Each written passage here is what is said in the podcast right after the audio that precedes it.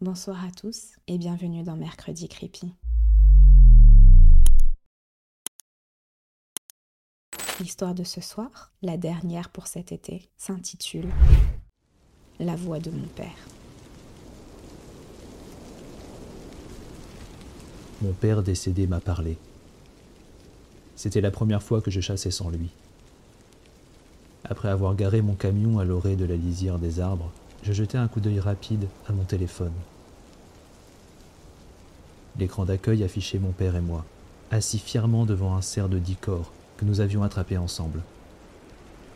Son sourire, partiellement dissimulé par une lèvre inférieure remplie de tabac à mâcher, m'a brièvement traversé l'esprit avant de reposer mon téléphone. Il m'avait adressé ce même sourire juste avant de monter dans sa voiture cette terrible nuit. C'était la dernière fois que je l'avais vu vivant. Allons-y, papa, chuchotai-je. Puis, je sortis du camion. Il neigeait légèrement, et j'avais enfilé une couche supplémentaire de vêtements, juste pour me rassurer. Ensuite, j'ai attrapé mon sac de matériel dans le camion. Après cela, j'ai sorti mon fusil Remington 700 à crosse en bois de son étui, et je l'ai passé sur mon épaule. J'ai tapoté le pistolet Glock 20 niché dans un étui sur ma hanche, puis j'ai fermé à clé le camion. Cinq minutes plus tard, la neige craquait sous mes bottes épaisses pendant que je marchais sur le sentier. Mon père et moi avions chassé ici une douzaine de fois, voire plus. Cette vaste propriété appartenait à un vieil ami de la famille, et les cerfs mangeaient ses cultures depuis des années. Maintenant que les feuilles étaient tombées, il serait plus facile de les repérer dans les bois. J'ai examiné le tas de maïs déjà installé par le fils de l'agriculteur. Il y avait des excréments de cerf autour. Parfait. J'ai pris la direction d'un mirador situé à environ 75 mètres de là. J'ai hissé mon équipement en haut, je suis monté moi-même, et j'ai ensuite tout préparé. J'ai installé les jumelles, le fusil, et je me suis assuré d'avoir une ligne de mire dégagée. J'ai jeté un coup d'œil à travers l'optique, balayant le tas de maïs, puis j'ai pris une profonde inspiration. Maintenant commençait l'attente. La neige continuait de tomber légèrement, dansant dans l'air vif de l'hiver. J'ai attrapé quelques flocons de neige dans ma main gantée et les ai examinés brièvement. Quand j'étais enfant, je les attrapais sur ma langue pendant que mon père et moi attendions une possible prise.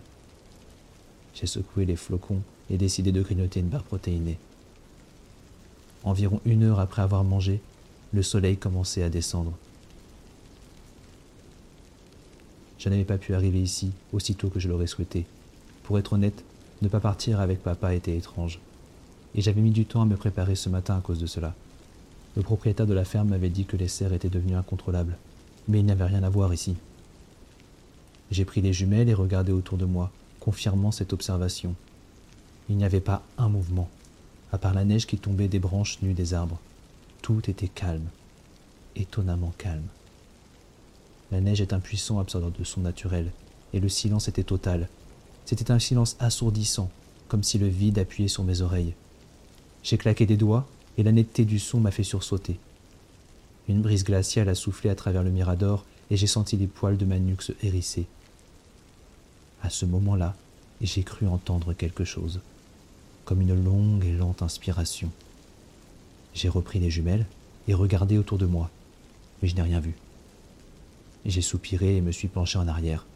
Mes nerfs commençaient à me jouer des tours. C'était ma première sortie seule après tout. J'ai sorti mon téléphone et j'ai commencé à faire défiler de vieilles photos de mon père et moi. Je savais que je ne devais pas faire ça, mais cela me faisait du bien.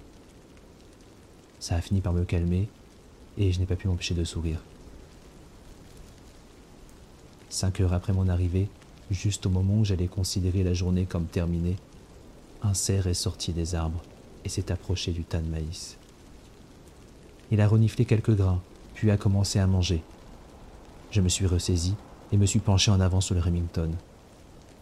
J'ai pressé la crosse contre ma joue, m'assurant d'une bonne prise, puis j'ai silencieusement tiré la poignée de verrouillage en arrière, chambrant une cartouche de calibre 308.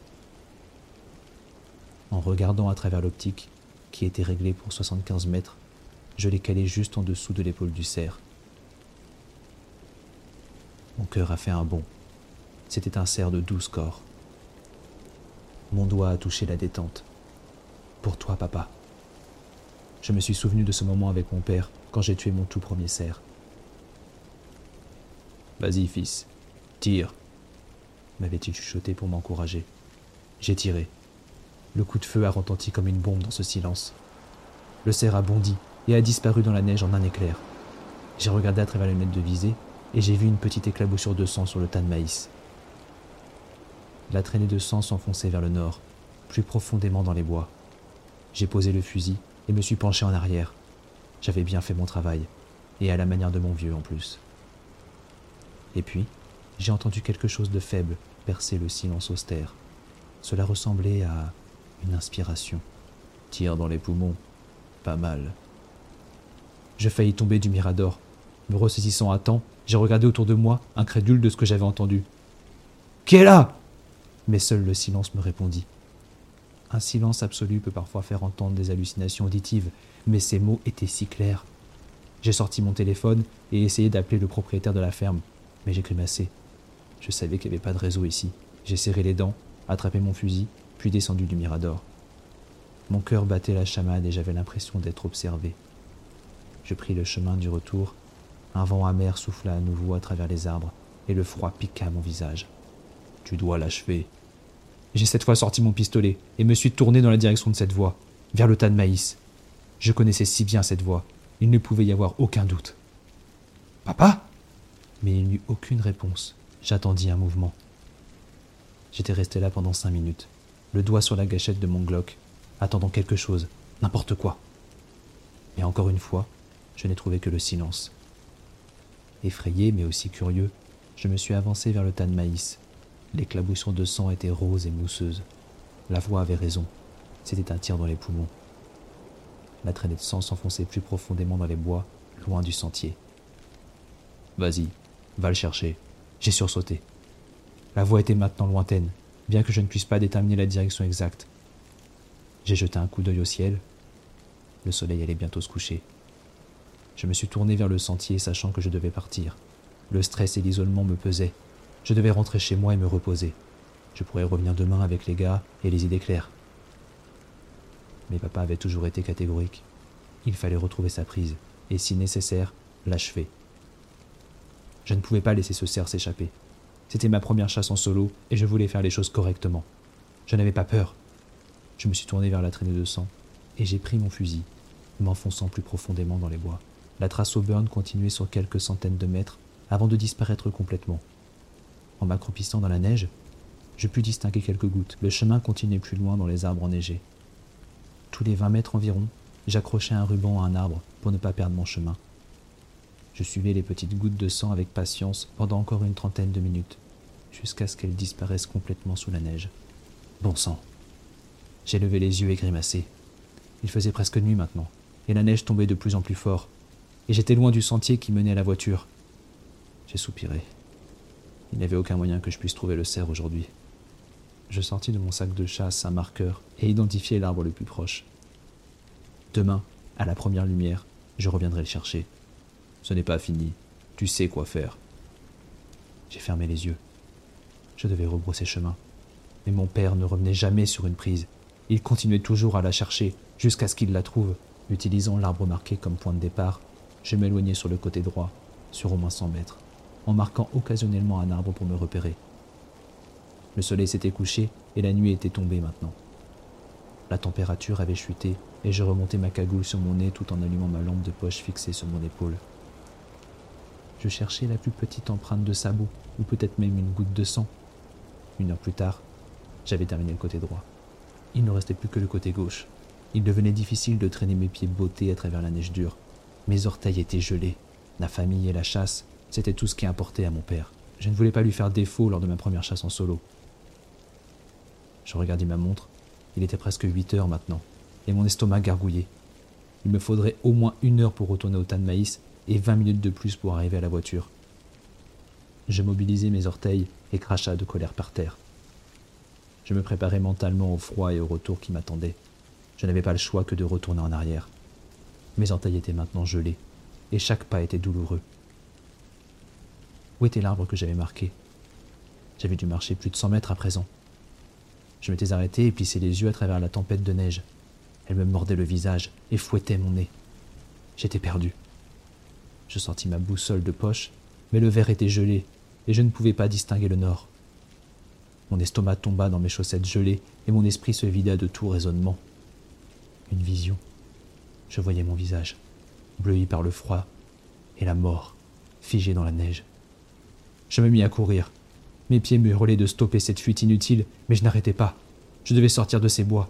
Je ne voulais pas mourir dans cette neige. Et finalement, je les vis. Des empreintes fraîches de sabots. Une tonne d'entre elles, ma lampe de poche les illuminant toutes devant moi. Ça ne peut pas être. Ça ne pouvait pas être le même cerf. Ce cerf était mort depuis longtemps à présent. Et puis j'entendis un bruit derrière moi, déchirant le silence épais et me faisant sursauter. Je me suis retourné en un éclair, sortant mon arme de poing et la pointant vers.